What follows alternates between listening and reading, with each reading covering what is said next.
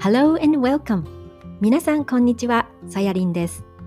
私は現在、アメリカ・オレゴン州にあるメディカルハーブの会社でガーデナーとして働いて早17年が経ちました。そして、Dear Naturalist 自然を愛する人たちへのポッドキャストでは、日本国内をはじめ世界各国で自然や植物に携わる活動、そしてそれをお仕事にされている日本人を紹介して、自然に触れることの喜びや楽しさをお伝えしていく番組です。また、オレゴンでの田舎生活、ガーデニングやハーブについての話も加えながら、マイペースで皆さんにこの番組をお届けしていきたいと思っています。それでは、オレゴンより愛を込めて、ディアナチュラリスト、お聴きください。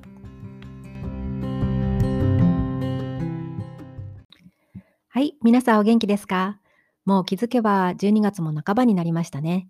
えー、私の仕事先のハーブファームも冬の間はお休みになります。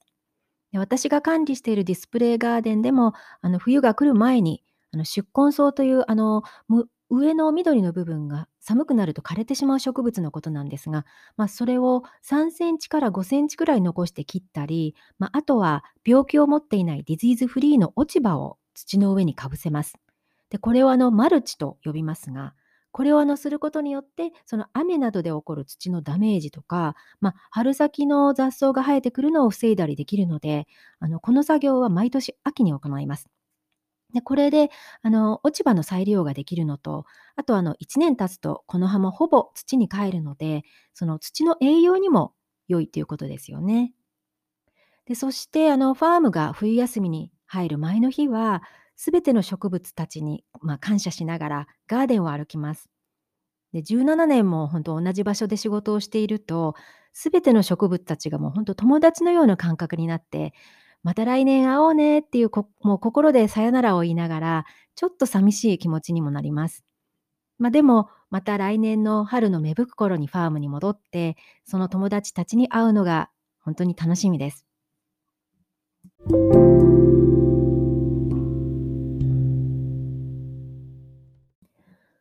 日のエピソードはクリスマスももうすぐということで、こちらアメリカのクリスマスの様子についてお話ししたいと思います。だいたい11月後半にお祝いするのサンクスギビングを過ぎた頃から、街や一般の家庭ではクリスマスのデコレーションを始めます。あのそして本物のクリスマスツリーも農場や特設会場に売られ始め、まあ、それを買った人たちが車の上にそのツリーを縛り付けて家まで持って帰るんですね。で、そんな車を見始めると、12月が来たなっていうふうに実感します。で、また、オレゴンの田舎に住んでいると、町からの許可証をもらえて、あの実際に山へ行ってクリスマスツリーを探しに行く人もいます。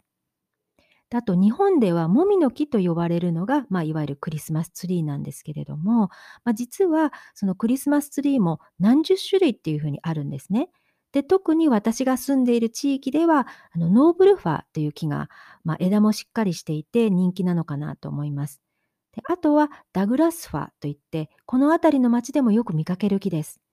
で両方ともその西海岸が原種の木なんですけれども、まあ、確か山ではノーブルファーはその少し標高の高いところへ行かないと見つからないので、まあ、普段は私もあまり目にしたことがありません。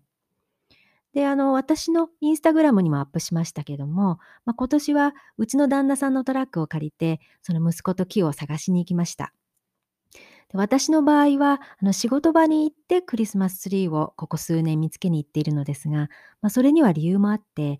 あの実はあの敷地内に林があって、その林の大きなその木々の下にたくさんの小さな木たちが密集して生えているんですね。で、その林の健康、まあ、いわゆるエコシステムっていうもののためにも、その木の間、間を間引いてあげるっていう必要があります。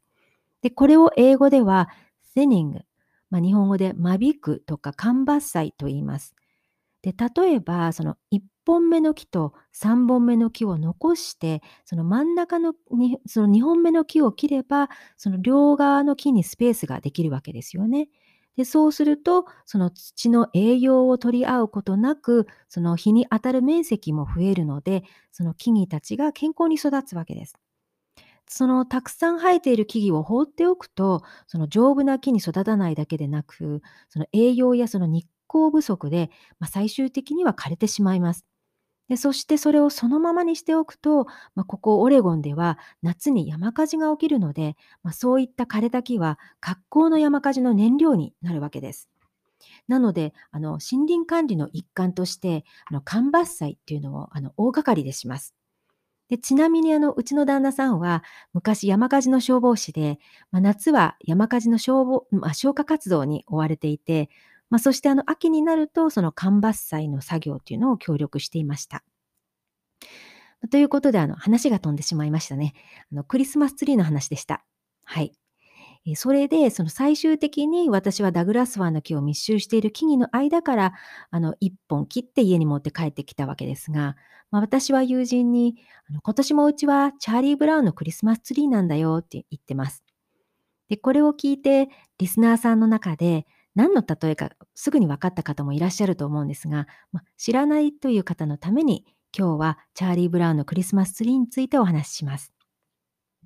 まず、チャーリー・ブラウンのクリスマスツリーってどんな木の例えかというと、まあ、これはあのひょろひょろの木で、すぐあのデコレーションの重りで枝が曲がってしまうような、まあ、そんな不格好な貧弱な木の例えです。で、その例えがどこから来ているのかというと、そのテレビアニメの中で、あのピーナッツという番組に出てくるそのチャーリー・ブラウンのクリスマスのエピソードからなんですね。で、このエピソードは、なんと、その1965年に初めてアメリカで放映されて、で、それ以後クリスマスの時期が近づくと、テレビで放映されたりとか、まあ、ラジオからチャーリー・ブラウンのクリスマスの曲が流れたりして、そのアメリカのクリスマスには、もはやなくてはならない文化みたいになっているような気がします。その物語はというと、主人公のチャーリー・ブラウンがその本来神聖なクリスマスが今は商業主義に侵されてしまっているっていうことに違和感を感じていてその周りの友達もそのきらびやかなツリーを欲しがったりみんなが楽しんでいるクリスマスにそのチャーリー・ブラウンだけがなぜか疑問を抱いているのはきっとその自分の心の病だと思い詰めながらもその自分のツリーを探しに出かけます。でそして彼が選んだのは、その流行りの派手なツリーではなく、昔ながらの質素な木のツリーでした。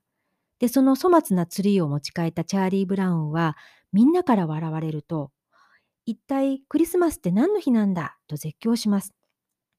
で、そこでその友人のライナスがバイブルに出てくるキリスト誕生の部分を暗唱すると、そのチャーリー・ブラウンはその言葉でクリスマス商戦に浮かれている世間に違和感を感じていた自分を思い出して、その質素なクリスマスツリーを抱えてこう言います。この商業主義のせいで僕のクリスマスが台無しになるのはごめんだよ。I won't let all this commercialism ruin my Christmas. と言って、その自分なりのクリスマスデコレーションを試みるのですが、まあ、何せひょろひょろの木なので、その飾りの重さで枝が曲がってしまって、まあ、途方に暮れていると、そのチャーリー・ブラウンによってクリスマスの意味を改めて知らされた子どもたちが集まってきて、その彼のクリスマスツリーのデコレーションっていうのを手伝って、まあ、最後はみんなで仲良くクリスマスの歌を歌うっていう物語です。そしてあの補足としてあの面白い話があって、その本来この物語の意味とは裏腹に、実際にクリスマス商品として、このチャーリー・ブラウンのひょろひょろのクリスマスツリーもオンラインで売られているんですね。まあ、気になる方は、あの Amazon などでチャーリー・ブラウンのクリスマスツリーって検索すると出てきます。まあ、どこまでもその私たちは商業主義から離れられないんだなっていうふうに思うんですけれども、まあ、これもチョイスだと思います。私はあえてそのクリスマスツリーは買いに行かず、あの森にあるその間伐採が必要な木を木に行きます。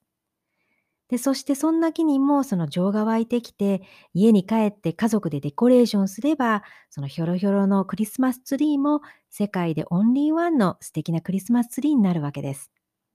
そしてあの、今このオンリーワンのスペシャルな木を見ながら、実はこのエピソードをお話ししています。で、そのライトの灯されたツリーを見ているだけで幸せな気分になります。皆さんのクリスマスツリーにはどんな思いが詰まっていますか？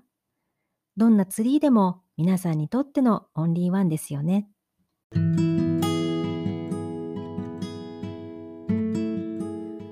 本日のエピソードいかがでしたか？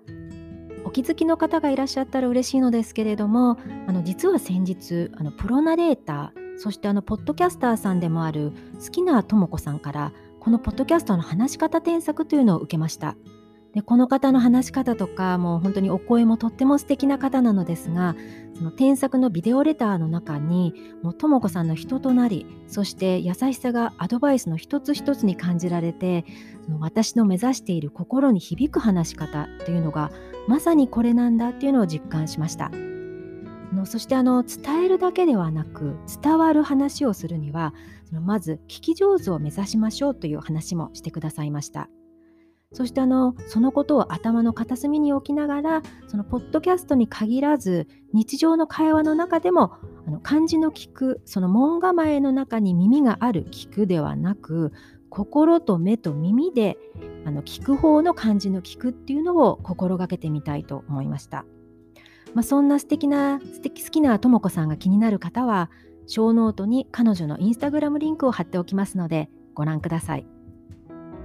これからも自然や植物に触れることの喜びや楽しさを伝えるだけではなく皆さんにぜひ伝わるエピソードをお届けしたいと思っていますので今日の話が少しでも皆さんの心に響いていただけたならぜひ星マークをつけていただくかコメント欄に感想を書いていただけるともっと多くの方にこのポッドキャストを聞いていただけるようになります。そして次回は引き続き植物でご縁をいただいた方にインタビューを予定しています。そして小さいながらもこのポッドキャストを応援してくださる皆様からのコメントを紹介しながら感謝の気持ちとともに2020年を終え来年はまた自然や植物が好きな方たちとたくさんのご縁がありますように。それでは Until the next time さやりんでした。